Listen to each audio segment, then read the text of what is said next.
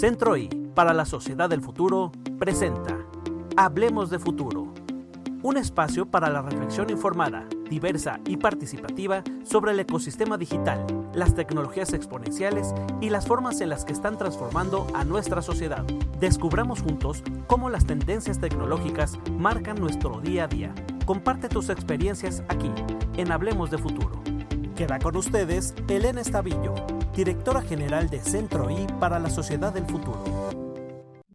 Hola, bienvenidas, bienvenidos, bienvenides a este espacio del Centro I para la Sociedad del Futuro, donde provocamos las ideas, el encuentro y la reflexión. Contar con políticas públicas coherentes, basadas en derechos humanos, eficientes y que mejoren la calidad de vida de las personas es uno de los principales objetivos de los gobiernos con el avance de la tecnología y el uso de la inteligencia artificial, se abren enormes posibilidades de atender mejor a la ciudadanía, pero al mismo tiempo surgen más retos para las y los funcionarios públicos. Hoy tenemos a Dino Cantú Pedraza en Hablemos del Futuro, quien lleva más de 10 años trabajando para cambiar la forma en la que se toman decisiones en los gobiernos y a quien le apasiona el uso de la tecnología, los datos y la inteligencia artificial para resolver los problemas públicos. Dino es abogada. Actualmente está al frente de la Aceleradora de Ciudades, proyecto que fundó en colaboración con la Escuela de Gobierno y Transformación Pública del Tecnológico de Monterrey y que apoya a gobiernos locales en una implementación ágil de prácticas exitosas en materia de innovación, de seguridad y espacios públicos. Estuvo al frente de la Secretaría de Innovación y Participación en el municipio de San Pedro Garza García de Nuevo León hasta el 2021, institución que trabaja para promover la cultura de datos abiertos, la participación pública, el diseño centrado en las personas y la creación de nuevos espacios para resolver problemas públicos de la mano con la ciudadanía. Dino estudió en la Facultad Libre de Derecho de Monterrey donde inició su vida profesional fundando y dirigiendo el Centro de Derechos Humanos de esa casa de estudios.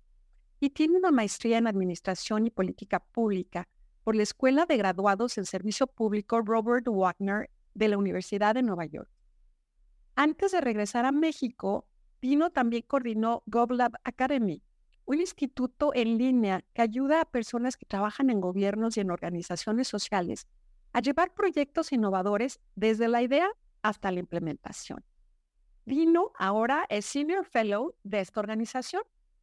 En estas actividades ha trabajado con gobiernos de más de 30 países y hoy en México con más de 10 municipios. Tiene experiencia en litigio estratégico, investigación, diseño e implementación de políticas públicas.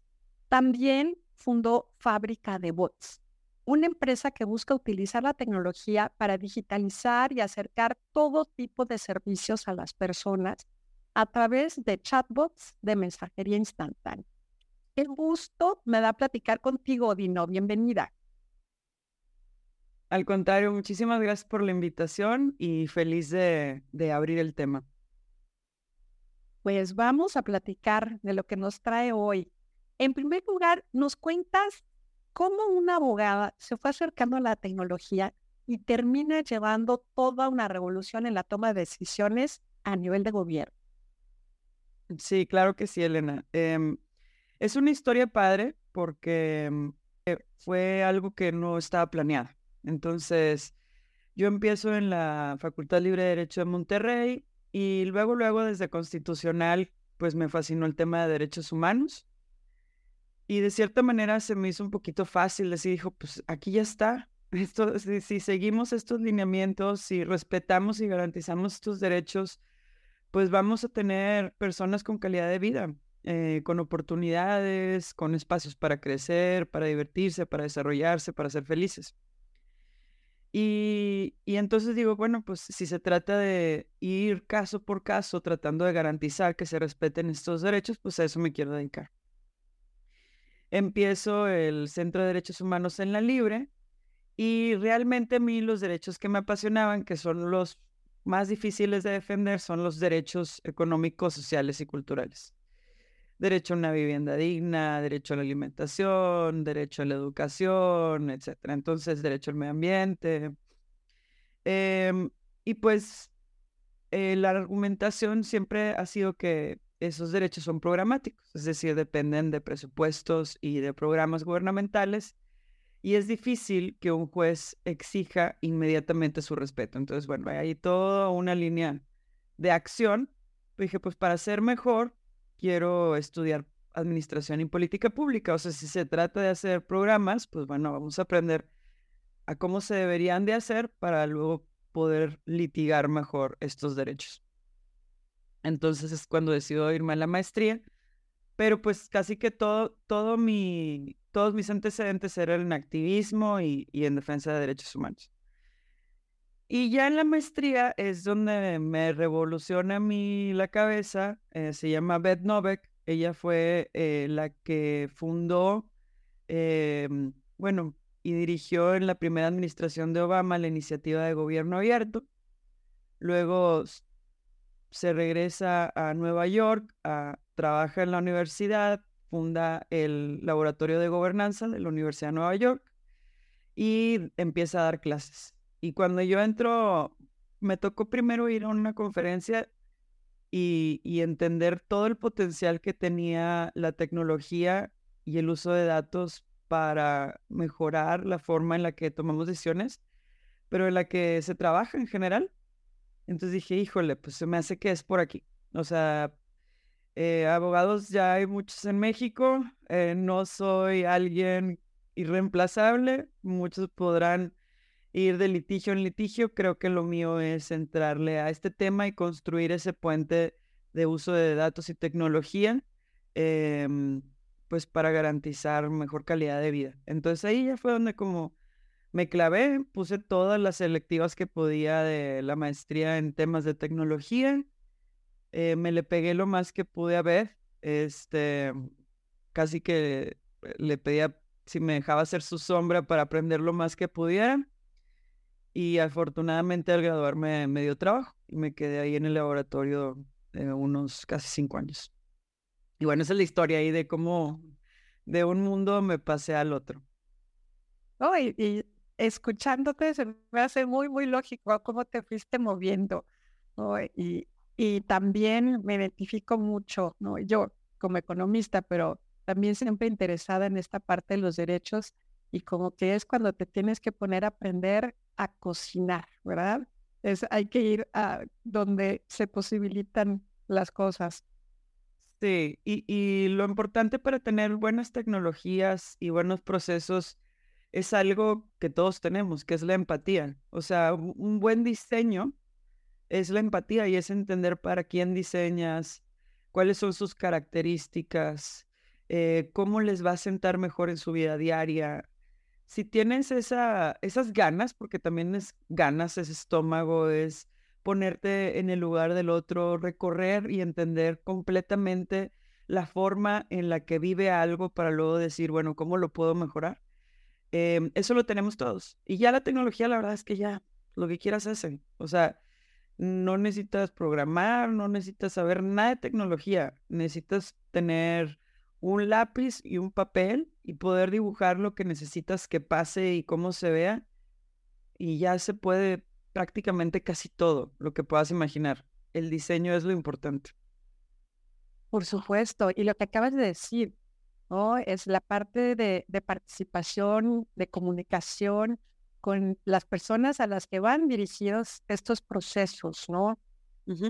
Y eso me lleva a, eh, bueno, pensar que los procesos en el sector público están muy establecidos en general y cuando se quiere hacer un cambio es muy común enfrentar muchísima resistencia por muchas, eh, muchas razones diversas, ¿no? Por, simplemente por la inercia, por la costumbre, em, pero también una cultura del sector público, eh, donde siempre se da preferencia a hacer las cosas como siempre se han hecho, ¿no? a, menos de que haya eh, un trastorno ahí tremendo, pero se privilegia seguir por la misma vía conocida. Totalmente. Pero ha sido cambiando cosas. ¿Qué es lo más difícil de cambiar a lo que te has enfrentado al estar trabajando con gobiernos para impulsar este uso de los datos para tomar decisiones? Sí, em, yo creo que primero, y, es lo más importante, es entender muy bien a las y los servidores públicos.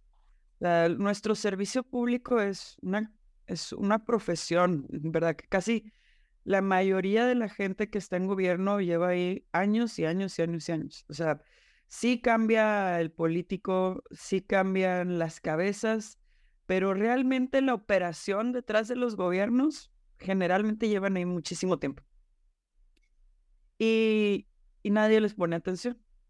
Entonces, siempre me gusta empezar con una mirada hacia adentro y también pensar que les tengo que diseñar una mejor calidad de vida a los servidores públicos.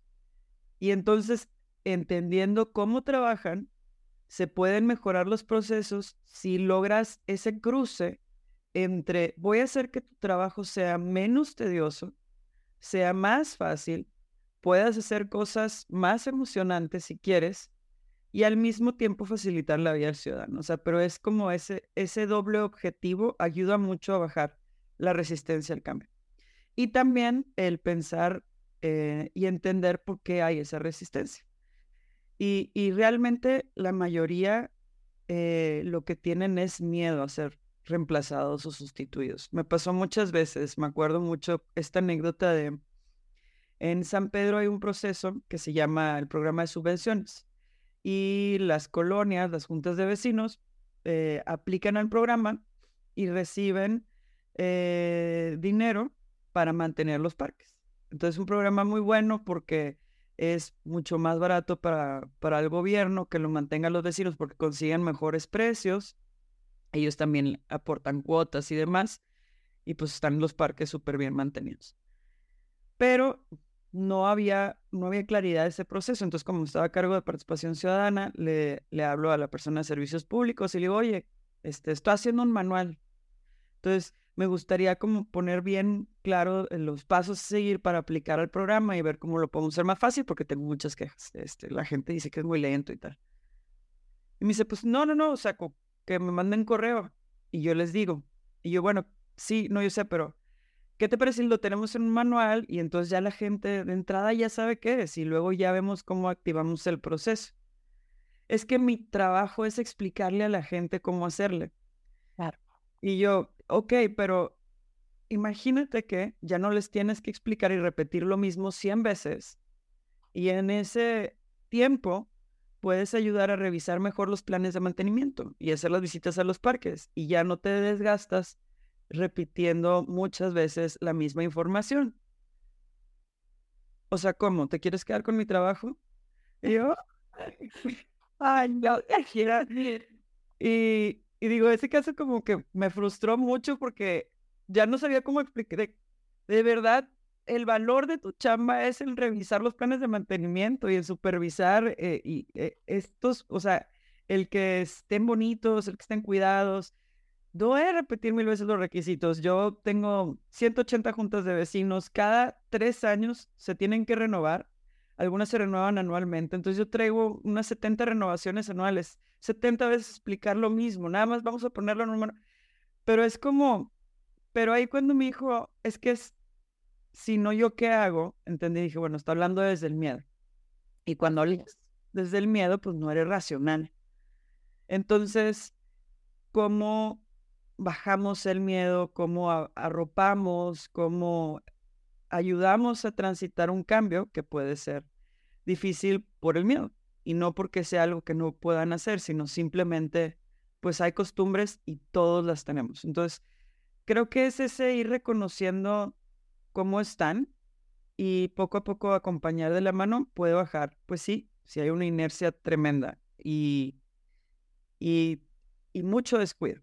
O sea, mucho descuido en los detalles. Llegas a la cocina, abres la puerta y se cae, literal. Estoy hablando del municipio eh, más rico de Latinoamérica, el gobierno se estaba cayendo a pedazos. O sea, literal, las puertas rotas, los baños rotos y si ves cómo estaba el cuartel de policía, no era digno de decir, oye, están haciendo la chamba más importante que es proteger nuestras vidas. O, Ay, es que me atendió mal la señorita de call center. Sí, pero ya viste que trae todo el teléfono en la mano, que no tiene auriculares actualizados, que no te da la información rápido porque las computadoras están viejísimas. Y se está. Este, entonces, como, ya viste en las sillas en las que están todo el día, ¿por qué va a estar de buen humor? ¿No? Entonces, es, es esa mirada interna, eh, ese descuido que lo he visto en todos lados, el primero que tendríamos que atacar, porque es bien fácil esa crítica, ay, enojan las cosas. Híjole, prométete adentro y es una por una. Y, y, no hay detalle menor. Y así es como un poquito se empiezan a ordenar las cosas. Interesante, sí, lo que mencionaste desde el principio, la empatía, que no es nada más con el usuario final, sino con los mismos servidores públicos. Yo, también he, trabajado durante muchos años en gobiernos y, y he visto desde adentro que eh, tienes razón, ¿no? Hay que entrar y ver cómo funciona desde, desde adentro, porque hay personas tan comprometidas, tan capaces y motivadas, pero necesitan los incentivos, necesitan las condiciones para sacar lo mejor de ellas, ¿no? Y, este miedo también frente a la tecnología, que no, no es nada más del gobierno, es de, de todos los trabajadores, ¿no? El que no me vayan a sustituir. Y pues eso también e, es el miedo nos, nos deja inmóviles, como que entiendo lo que nos dices, parte de estas estrategias debe ser darles la seguridad de que no van a perder su empleo, no, no van a dejar de ser importantes, ¿no? O, darles o, hacerles ver su importancia en otro tipo de responsabilidades, ¿no? Probablemente por lo que nos estás platicando. E invertirles tiempo, o sea, por ejemplo, mi asistente llevaba más de 20 años eh, en ese puesto. Y recuerdo que el primer día llegó eh, y, me dijo, ay, le voy a leer los pendientes. Y yo, híjole, no, hombre, no me los cantes. No, a ver, este, vamos a trabajar, digo, teníamos el servicio de, de Gmail y dije, mira, aquí está mi calendario, te lo voy a compartir. En estas ventanas tú ni me preguntes, agéndame directo eh, las reuniones que te pidan. Lo demás, mándamelo por correo. Y, y eran herramientas que no sabían usar, aunque suene muy básico. Entonces dije, ¿saben qué? Todo el equipo, estas son las reglas. Y les mandé y de repente mm, me, me dio mucha ternura porque volteo y están todos reunidos repasando las reglas entre ellos de los correos, del calendario, de trabajar en la nube, de los documentos compartidos y demás. Y cambió por completo. O sea, y, y, era, a ver, oigan, necesitan mandar buenos correos, con acuerdos, con responsable y con fecha de compromiso. Cada reunión tiene que tener un correo de seguimiento Así los vecinos nunca nos van a poder decir nada. Y si ustedes siguen este protocolo, yo siempre los voy a defender de los vecinos. Pero sigan el protocolo, que estén todas las partes notificadas. Antes de la reunión repasen los acuerdos, los se mandan por correo. Y así ya, con esa disciplina, da mucha claridad y mucha paz el, trabajo. Y, y, me decían, es que nunca nadie nos había invertido tiempo en... Porque de uno por uno de... Pues, a ver, escribe el correo y antes de que lo mandes te lo voy a revisar y ven, siéntate al lado. Vamos a quitar todas las palabras que sobran. Y era borrarles el, 80% del correo de cosas que no. Pero es así de chiquito el de, oye, también, ¿hace cuánto que no le suben el sueldo? Claro. Nunca. Sí. No, vamos a hacer la actualización de sueldos. No puede ser. Y lo que sí se fue, gente no aguantó porque, digo, se escucha muy bonito si es, si soy una persona muy disciplinada y si exijo pues lo mejor, yo les dije, yo quiero un equipo de alto rendimiento y los que le entren, yo les entro con ustedes, pero, pero sí va a ser de alto rendimiento, o sea, eso sí no es opcional. salió gente y lo que yo hacía es, ok, tal vez si no se necesita ese puesto para poder lograr eh, mejorar los sueldos, entonces déjame, deshago ese puesto y divido y porque y distribuyo mejor las tareas. Y así es como con la misma nómina aumenté los sueldos para poder y, y, la gente pudo ir creciendo poco a poco. Pero bueno, son esos detallitos, es que por ahí se empieza. Por supuesto, todo eso es importante. Eh, es, es una, como que es una cultura que permea en muchos aspectos y tienes que atender todos todos esos detalles para que funcione. Sí. Y, voy a lo de los datos, eh, porque, bueno, este es uno de los temas que nos trae al día de hoy. Y bueno, tú lo estás hablando de pues, cómo le fuiste dando ese respaldo en tu organización, tu equipo. Pero ya, digamos, con, con, este, con este fundamento en, en tu equipo de trabajo, ¿cómo hiciste eh, para impulsar eh, el uso de los datos eh, para tomar mejores decisiones. Y ahí, ¿cómo convenciste, cómo impulsaste el tema de tener datos de calidad, la tecnología, inteligencia artificial y empezar a usarlo en la toma de decisiones? Digo, este debe ser un cambio también muy fuerte porque son otras maneras ¿no? de abordar los problemas y otras formas de llegar a las decisiones. Ese proceso, ¿cómo lo has logrado? Sí, ahí sí, eh, realmente lo que fue clave es que estaba con un muy buen líder, el alcalde Miguel Treviño.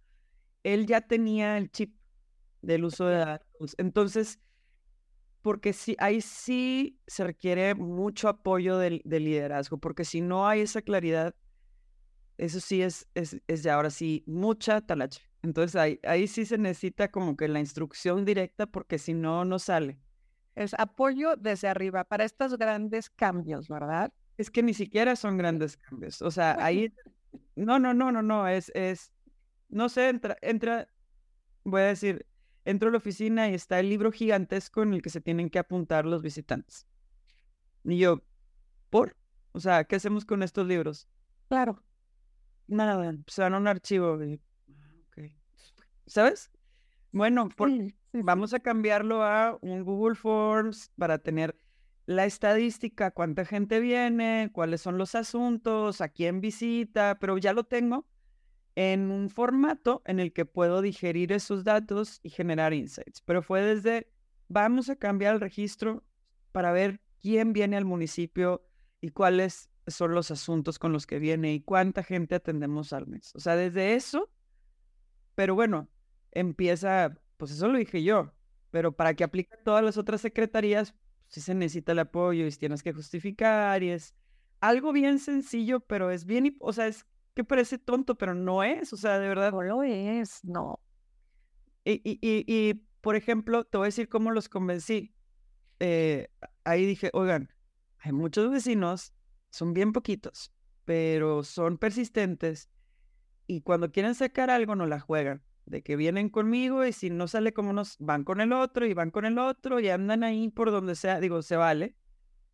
Pero si pensamos en el tiempo que estamos invirtiendo en atender a una sola persona tantas veces, claro. justo que no usemos tiempo atendiendo a la población en general. Y es una cosa que ya dijimos que no se puede. Entonces, ¿cómo nos vamos a dar cuenta? Pues con estos registros que nos ayuden a detectar si hay alguien solicitando juntas en todos lados, porque luego sí pasaba. Y, y bueno, vamos a cambiar el protocolo y todo lo que es atención ciudadana, yo canalizo. Y entonces así yo ya sabía cómo se estaba administrando la atención de la gente, porque si no puede ser muy desgastante. Y sí tienes que escuchar, pero pues también tienes mucha otra chamba que hacer y que es importante que salga. Entonces, bueno, eran cositas así. Eh, oye, vamos a mm, digitalizar los procesos de desarrollo urbano bueno, que hay que partir de un análisis de datos. Oye, la gente dice que nos tardamos mucho, vamos a ver si, si nos tardamos mucho. Y a mí me gusta siempre corroborar los datos. Entonces, por ejemplo, digo, ah, Desarrollo Urbano me dijo que hizo 10 permisos. Todos esos se pagan. Tesorería, ¿cuántos permisos se pagaron Desarrollo Urbano? 15. Uh. Entonces, nada coincidía, ¿sabes? Sí, ¿cómo no, no, ah, no coincide? Entonces, ah, no, pero es que lo que pasa es que un permiso de desarrollo urbano tal vez si tiene dos conceptos y allá consideran el concepto por concepto y entonces ya sale el doble, entonces no hay forma de cruzar. Son esos detallitos que, que son la, la flojera. O sea, es, oiga, vamos a actualizar, vamos a homologar, vamos a tener el mismo protocolo de recolección de datos. O es que todo empieza ahí de, por ejemplo, em, teníamos un reporte de ruido eh, eh, no un reporte, teníamos un programa de reportes de ruido y era el tema que más se reporta en el C4. Pero absurda la cantidad de reportes de ruido. O sea, nada. Y entonces quise hacer un análisis de cuánto cuesta y las multas y tal. Y también ver si hay, pues, casas que son las mismas, porque lo sabe el policía de la calle, pero pues, necesitamos también ver si cambiamos la política dependiendo de si son infractores reincidentes o no. Sí. Y le digo, pásenme los datos. Y ya, pues total, oye, bueno, quiero saber cuántos eh, infractores eh, reincidentes hay. No, pues no está el dato. Y yo, ¿cómo que no? No, pues no está. Y yo, ¿cómo? Está el dato de lo que dicen en las llamadas, pero nunca dicen la dirección. Y yo, pues le hablo a... Ay, qué barbaridad. Pues sí, entonces, o sea, yo hablo y digo, oye, es que escucha mucho ruido ahí por la calle de arriba. Entonces, ahí por la calle de arriba iba la patrulla y encuentra la casa y no habíamos cerrado el ciclo de que cuando la patrulla encuentre la casa, reporte y se agregue el dato específico de la casa. Pero pasó, o sea, pasó un año del programa hasta que dijimos, vamos a hacer un análisis de cómo vamos y es, uh, pues lo más importante no lo tan, bueno, ya lo corregimos y está bien. Pero eh, ahí ya un, un microcambio puede hacer que toda una política pública sea diferente, pero es micro y es nada más cerrar bien el círculo de recolección de datos para que luego ya los puedas analizar. O sea, es que en mil ejemplos de cositas así. O sea, de formatos, me platicando con secretarías de innovación de varios municipios, me decían, es que ¿cómo le hacemos para que lo nuestro se quede y no nos lo cambien cuando si llega otro gobierno y tal? Digo, hagan lo que todo el mundo le aflojera hacer. Esas cosas que nadie va a volver a revisar, ¿verdad? A meter a la formita. Nadie se va a esa experiencia chiquita que es el twist de la diferencia. Hagan eso y nadie se los va a quitar. No por malos o buenos, por flojera. Entonces, es verdad. Entonces. Oh, tienes razón, por supuesto. Es, ese sí es poco. Oye, ¿en dónde estás guardando? En un Excel. ¿Por qué? O en la nube, o. Teníamos para el tema de violencia familiar, que es el delito que más se comete en San Pedro, desafortunadamente. Hay seis distintas dependencias en donde se puede denunciar. Que si llega por mediante el niño, ta, ta, ta, ta. Todas tenían formatos distintos de recolección de datos. Nunca sabíamos tampoco reincidencia. Está bien difícil prevenir el, la primera vez que ocurre violencia familiar. Pero ya la segunda sí nos toca. O sea, ya la tercera sí nos toca. Ahí ya sabemos que hay un tema. Y la política puede cambiar, pero tenemos que identificar los casos más graves y tomar distintas acciones. Para eso necesitas datos. Entonces, bueno, vamos a hacer, vamos a homologar todo y, bueno, a ver, ¿qué es lo que pide cada quien? Este, bueno, ah, ¿cuáles las, todas las variables que coinciden, idénticas, las que no coinciden, que sea el mismo formato, que nada más se le agregue, dependiendo de la dependencia, eh, las preguntas adicionales que tienen que hacer. ¿Cómo está el histórico? No, pues está en esa computadora que nos da miedo tocar porque tiene siete años de datos, literal. Ah, bueno, pues vamos, pues vamos a ver qué hay, vamos a analizarlos, vamos a ver qué sí se tiene, que no pudimos analizar y a partir de ahí mejorar el formato. Esos son los cambios chiquitos con los que empiezas, pero es, es nivel básico y al mismo tiempo algo padre es que no te cuesta. No son inversiones de presupuesto son de tiempo y se necesita voluntad. Y mucha disciplina y apoyo y tal, tal, tal, pero no cuesta dinero. Entonces, ahí es un gran, gran, gran potencial. Por supuesto. Y desde un punto de vista, como dices, son cambios pequeños, pero yo creo que desde otro punto de vista son cambios grandes, ¿no? Porque es cambio de mentalidad, de cultura, de enfoque, de cómo hacer las cosas. Y además te da una plataforma para después poder hacer lo que sigue, que es la toma de decisiones, las estrategias, pues mucho, mucho mejor, ¿no? Sí, sí te da un cambio cualitativo muy importante. Claro, y, y, y lo tienes que hacer si quieres meter tecnología más sofisticada. O sea, claro. Es el paso uno, tener buenos datos, tener datos de calidad, tener datos actualizados, revisar el ciclo de vida de los datos, cómo se recolectan, cómo se almacenan, cómo se visualizan y, y luego ya cómo se usan para tomar decisiones. Humanos, Ah, que le quieres meter inteligencia artificial. Está bien. No la necesitas en la mayoría de los casos. porque luego también los gobiernos como que se van por la tecnología nueva. Es cierto. Carísima. ¿Para qué? Oye, yo, yo siempre digo, oye, el blockchain y no sé qué, ¿para qué? ¿Para qué queremos ese nivel de trazabilidad? Entonces, bueno, ¿cómo tomas esa decisión? Pues haciendo un análisis de costo-beneficio. Lo que sí no hay de otra es tener buenos datos. Nada te los va a organizar. Y, como dices, ¿eh? qué buen enfoque, es lo que le da flojera a todo mundo. Si lo haces, eh, ahí se va a quedar, pero en el sentido positivo, ¿no? De que es algo que va a durar y va a seguir teniendo un impacto positivo. ¿Sabes qué? Me, me hiciste acordarme porque también me tocó una experiencia parecida cuando estuve en el, Instituto Federal de Telecomunicaciones, que ya pasaron 10 años de eso.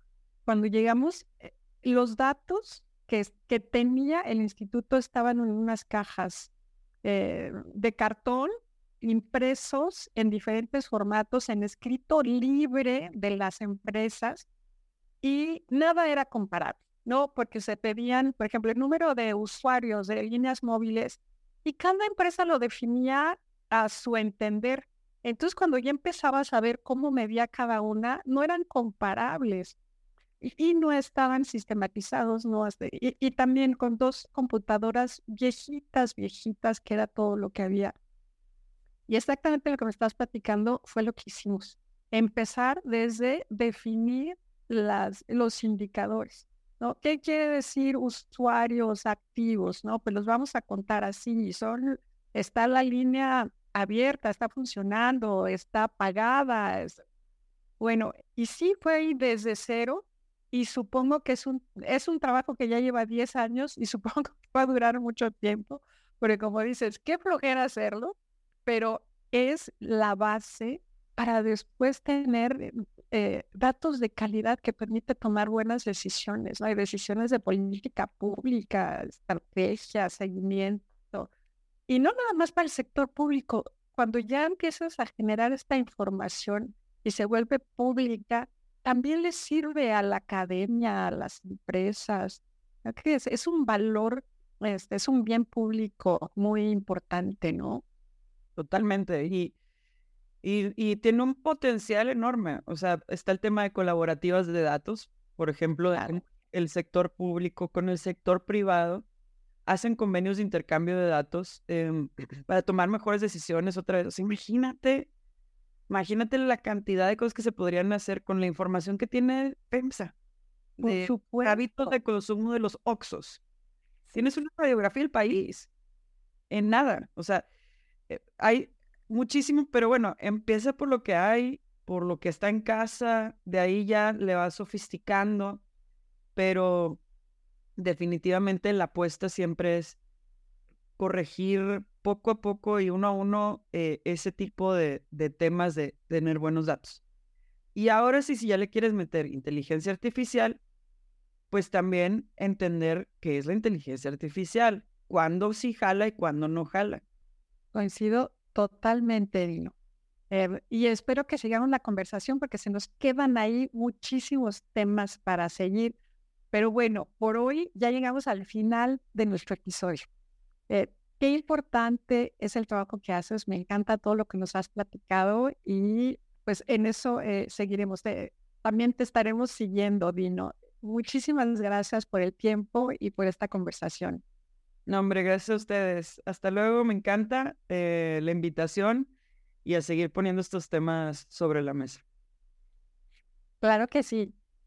Cerramos nuestro episodio de hoy, como siempre, con las preguntas reflexiones necesarias que son la semilla del conocimiento. Por hoy nos despedimos, pero la conversación sigue abierta, porque en el Centro I creemos en el poder transformador de la tecnología, desde la ética, la responsabilidad y la inclusión, con perspectiva de género y abrazando la diversidad. Hasta la próxima. Centro I, para la sociedad del futuro, presentó Hablemos de Futuro un espacio para la reflexión informada, diversa y participativa sobre el ecosistema digital, las tecnologías exponenciales y las formas en las que están transformando a nuestra sociedad. Descubramos juntos cómo las tendencias tecnológicas marcan nuestro día a día. Comparte tus experiencias aquí, en Hablemos de Futuro. Agradecemos mucho su atención.